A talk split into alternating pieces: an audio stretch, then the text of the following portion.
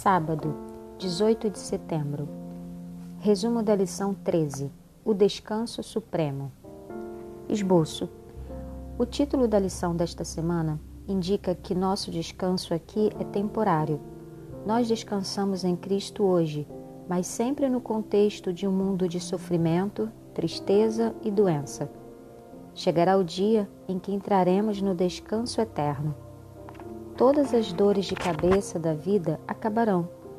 Doença, desastre e morte desaparecerão para sempre.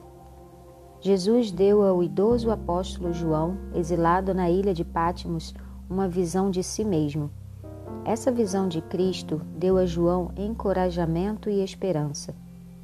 Em revelações proféticas, João viu a história da igreja cristã e os eventos culminantes no final da história da Terra.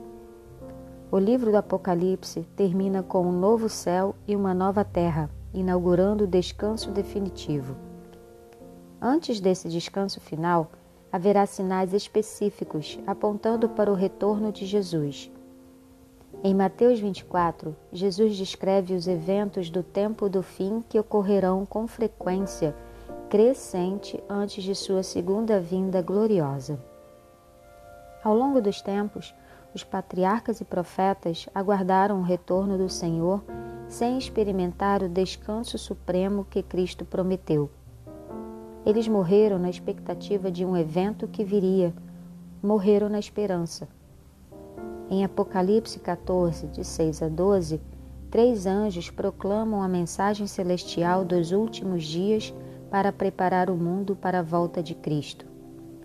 Enquanto a batalha entre o bem e o mal é travada em escala global, Cristo nos convida a vigiar e estar prontos para sua breve vinda e a entrar em seu descanso eterno.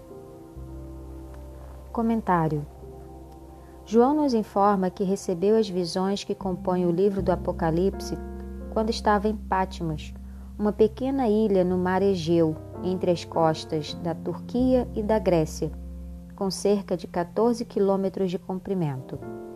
Na época de João, era uma colônia penal romana, estéril e rochosa, onde os prisioneiros eram exilados. Também havia ali uma pequena comunidade de mineração. João era um homem idoso. Tinha em torno de 90 anos quando recebeu as visões do Apocalipse. Ele teve uma longa vida a serviço de seu amado Mestre. Provavelmente morava em Éfeso antes de ser exilado em Pátimos. Encontrava-se distante de amigos e familiares. Estava frágil e duvidava de que algum dia sairia dessa pequena ilha isolada. Então, em um clarão glorioso, Jesus revelou a João a verdade divina que iluminaria e encorajaria o povo de Deus ao longo dos séculos.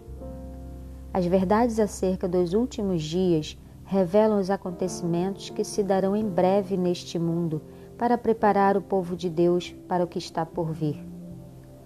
Às vezes, é na maior, nas maiores provações que o Senhor fala conosco com mais clareza. Quando nos sentimos sozinhos e desanimados, Jesus nos visita assim como fez com João e nos enche com o calor de sua esperança. O livro do Apocalipse fala sobre o Jesus que intervém. Ele não se senta meramente em seu trono no céu, mas envolve-se nas questões da terra. Ele ministra a nós na dor, na tristeza do coração e nas decepções que enfrentamos. Quando Jesus desceu para falar com seu discípulo amado, ele iluminou a rochosa e árida Pátimos com a sua glória. Não há lugar que esteja além do alcance de Deus. Ele irá encontrá-lo onde quer que você esteja. A revelação está cheia de esperança. Aquele que está conosco por meio de seu Espírito Santo logo virá em glória para nos levar para casa. João declara: Eis que ele vem com as nuvens e todo olho verá. Apocalipse 1, 7. Sinais da volta de Jesus. Jesus falou aos seus discípulos sobre uma época em que Jerusalém seria cercada e atacada por um exército e destruída. Lucas 21, 20. Isso aconteceu em 70 depois de Cristo, quando Tito, general romano, invadiu Israel e sitiou a cidade. O historiador judeu Flávio Josefo descreveu os efeitos devastadores do cerco. Ele diz que as pessoas famintas frequentemente brigavam por causa de um pequeno pedaço de pão. As crianças costumavam arrancar a comida da boca dos pais. Nem irmão nem irmã tinham misericórdia um do outro. Um alqueire de milho era mais precioso do que ouro. Durante o cerco, houve casos em que os pais cozinharam seus filhos mortos e os comeram. Joséfo continua: Impelidos pela fome, alguns comeram esterco, alguns as cintas de suas celas, alguns o couro retirado de seus escudos. Alguns tinham feno na boca quando seus corpos foram encontrados. Os efeitos do ataque romano a Jerusalém foram horríveis e devastadores. Antes que tudo acabasse, o fogo começou e outros milhares morreram nas chamas. Na década de 1970, os arqueólogos descobriram a casa de uma família aristocrática que foi totalmente destruída pelas chamas durante o cerco. Essa casa é um testemunho notável da intensidade das chamas e do grau de total devastação e absoluta destruição. As perguntas dos discípulos. Quando Jesus falou aos seus discípulos sobre esse desastre que se aproximava, eles pensaram que algo tão destrutivo só poderia acontecer no fim do mundo. Por essa razão, eles pediram: Diga-nos quando essas coisas vão acontecer e que sinal haverá da sua vinda e do fim dos tempos. Mateus 24, 3 Os discípulos fizeram duas perguntas diferentes. A primeira foi: quando essas coisas vão acontecer? Essa questão se refere à queda de Jerusalém e à destruição do templo. E a segunda pergunta foi: que sinal haverá da sua vinda e do fim dos tempos? Em sua resposta, conforme registrado em Mateus 24, Jesus combinou os dois eventos.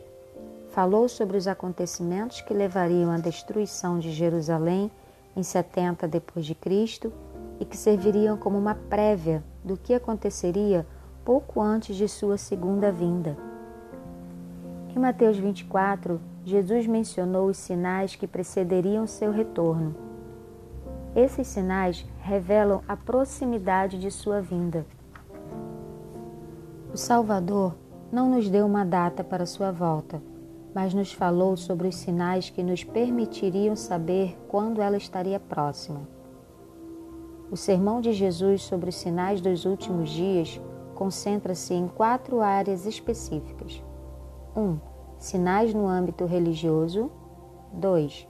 Assuntos internacionais. 3. Natureza. E 4. Sociedade.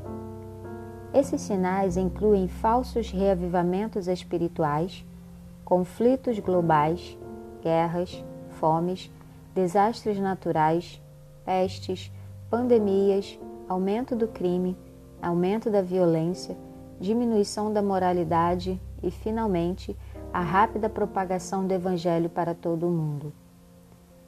Mateus 24 descreve os sinais do retorno de Cristo e Apocalipse 14 é um apelo urgente para estarmos pronto para, prontos para a sua vinda.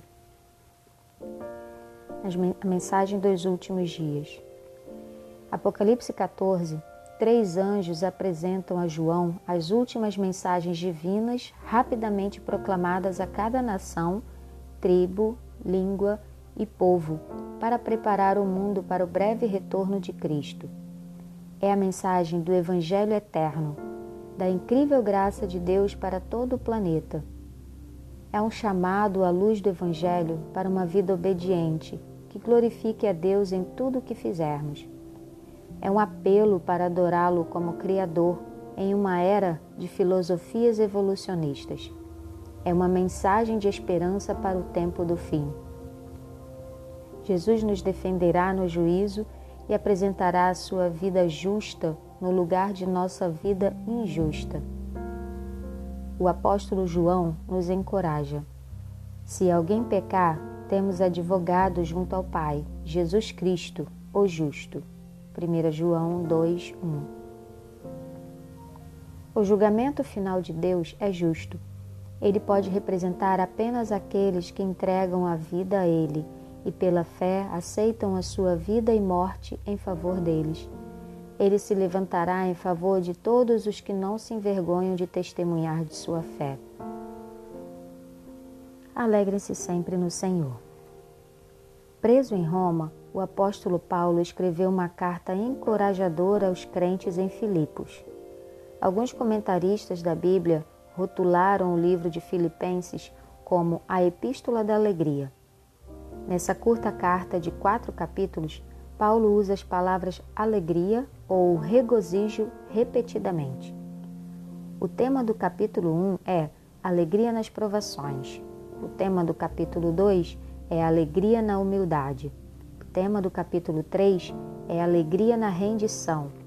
E o tema do capítulo 4 é alegria na gratidão. Paulo aprendeu a viver na alegria de Cristo porque descobriu como descansar nele. Ele cria que Cristo o fortaleceria em todas as situações e supriria suas necessidades. Filipenses 4, 13 e 19. A sua confiança estava fixada na realidade divina de que nossa pátria está nos céus e que um dia Cristo transformará o nosso corpo de humilhação para ser igual ao corpo da sua glória. Ele aguardava ansiosamente a vinda do Salvador Jesus Cristo. Filipenses 3, 20 e 21. Ele podia alegrar-se sempre no Senhor. Filipenses 4, 4. Porque tinha absoluta confiança no cuidado de Cristo no presente e no cumprimento do seu plano eterno no futuro. Ele declarou: Perto está o Senhor essa certeza deu-lhe a paz de Deus que excede todo o entendimento. Assim como o apóstolo Paulo, podemos nos alegrar porque nunca enfrentamos uma situação em que Cristo não nos ofereça auxílio imediato e esperança para o amanhã, bem como a promessa de descanso final no Senhor por toda a eternidade. Aplicação para a vida. Algum tempo atrás, um amigo compartilhou esta história comovente. Seu filho de oito anos estava morrendo de uma rara doença no sangue. Pessoas em todo o país oraram sinceramente pela recuperação do menino. Eles buscaram a Deus por uma cura milagrosa. A criança piorou progressivamente. Nos últimos dias de sua vida, a mãe assentava-se sempre ao lado de sua cama, segurando a sua mão e acariciando suavemente o seu cabelo. Quando ficou claro que ele tinha apenas algumas horas de vida, ela o tomou nos braços e se sentou em uma cadeira de balanço, cantando suavemente as canções do céu. Algum tempo depois de sua morte, estávamos conversando e ela declarou: Embora haja uma dor latejante e profunda em meu coração, Deus me deu uma paz que excede todo o entendimento. Quando perguntei o que era essa paz, ela simplesmente respondeu: Mesmo quando você não entende, você ainda pode descansar no amor e no cuidado de Cristo. Ao chegar ao fim desta série de lições de estudo da Bíblia, não importa o que esteja acontecendo em sua vida, Jesus deseja lhe dar uma paz que excede todo o entendimento. Ele está com você hoje, amanhã e para sempre. Os planos dele são maiores do que você pode imaginar. Lembre-se das palavras de Jesus. Aquele, porém, que ficar firme até o fim, esse será salvo. Confie na força dele para enxergar além dos desafios e estar em paz.